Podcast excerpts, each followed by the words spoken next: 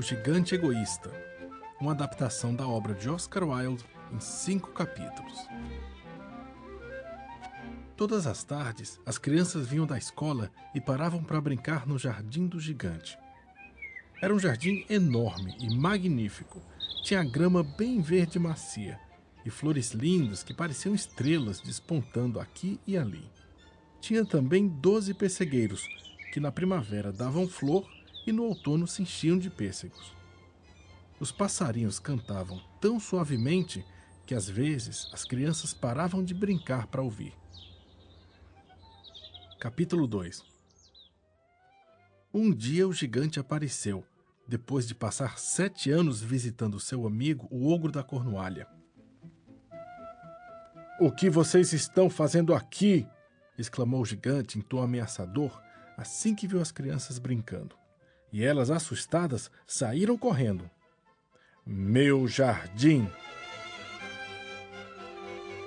Daí o gigante levantou um muro bem alto em volta do castelo e pregou um cartaz dizendo: Proibido passar. Quem desobedecer será castigado. Era muito egoísta o gigante. E agora as crianças tinham ficado sem lugar para brincar. Na rua tinha muita poeira e pedra. Depois da escola, elas passavam pela muralha do gigante e tinham saudade do jardim frondoso do outro lado.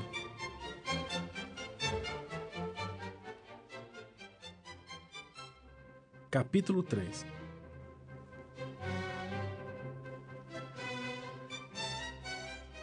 Veio a primavera e por todo lado cresciam flores e cantavam os passarinhos. Só no jardim do gigante continuava sendo inverno. Os passarinhos não visitavam porque não tinha mais crianças. As árvores tinham se esquecido de dar flores. Um dia, uma bela flor desavisada botou o pescoço para cima da grama, mas ficou com tanto medo que logo voltou para dentro da terra. Só quem visitava o gigante eram a neve e o gelo. A neve pintou a grama de branco e o gelo cobriu as árvores. Logo chegou o vento, e todas as noites, durante três horas, a chuva de granizo batia forte no telhado do gigante, até quase partir as telhas. O gigante pensava: como está demorando a primavera? Espero que o tempo melhore.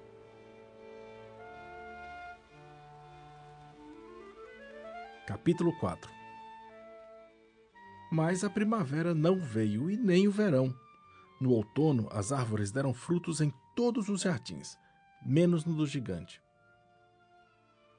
Certa manhã, o gigante, ainda deitado, ouviu um assobio encantador.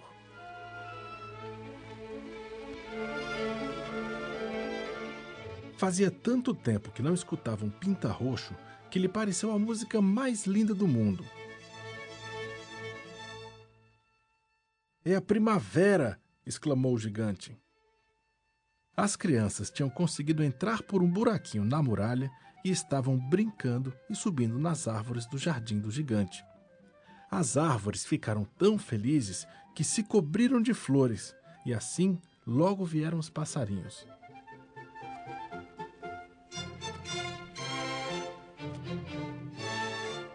Todo animado, o gigante desceu as escadas aos saltos e foi falar com as crianças.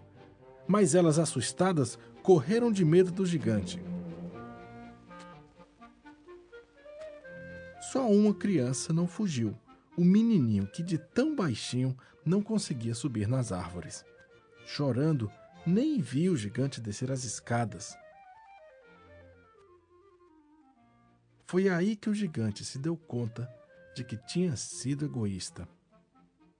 Ele pegou o menininho com carinho e o colocou na árvore mais perto, que rapidamente se encheu de flores.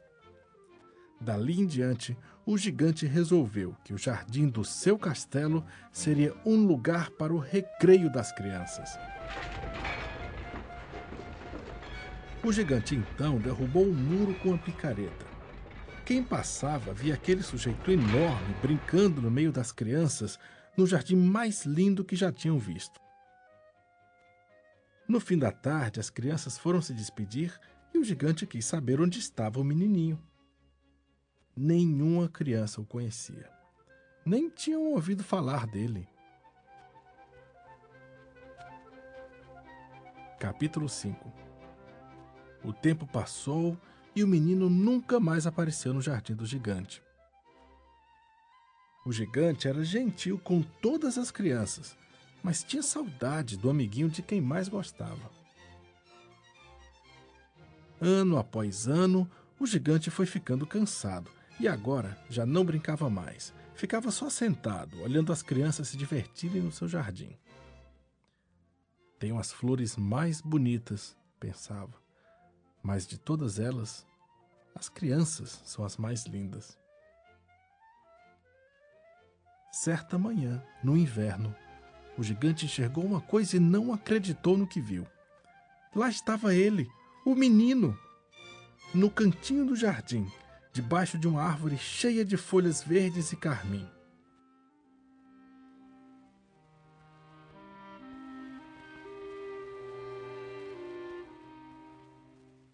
O gigante se apressou mais que pôde para chegar até o menino e perguntar por onde ele tinha andado. O menino respondeu: Um dia você me deixou brincar no seu jardim. Agora eu quero convidá-lo para brincar no meu. O gigante entendeu e deu a mão ao menino. Os dois saíram juntos, sorrindo. E naquela tarde fria, quem passava pelo jardim via uma árvore florida e frondosa, bem no meio do branco da neve. Justo ali, onde o gigante tinha brincado com as crianças na primavera passada.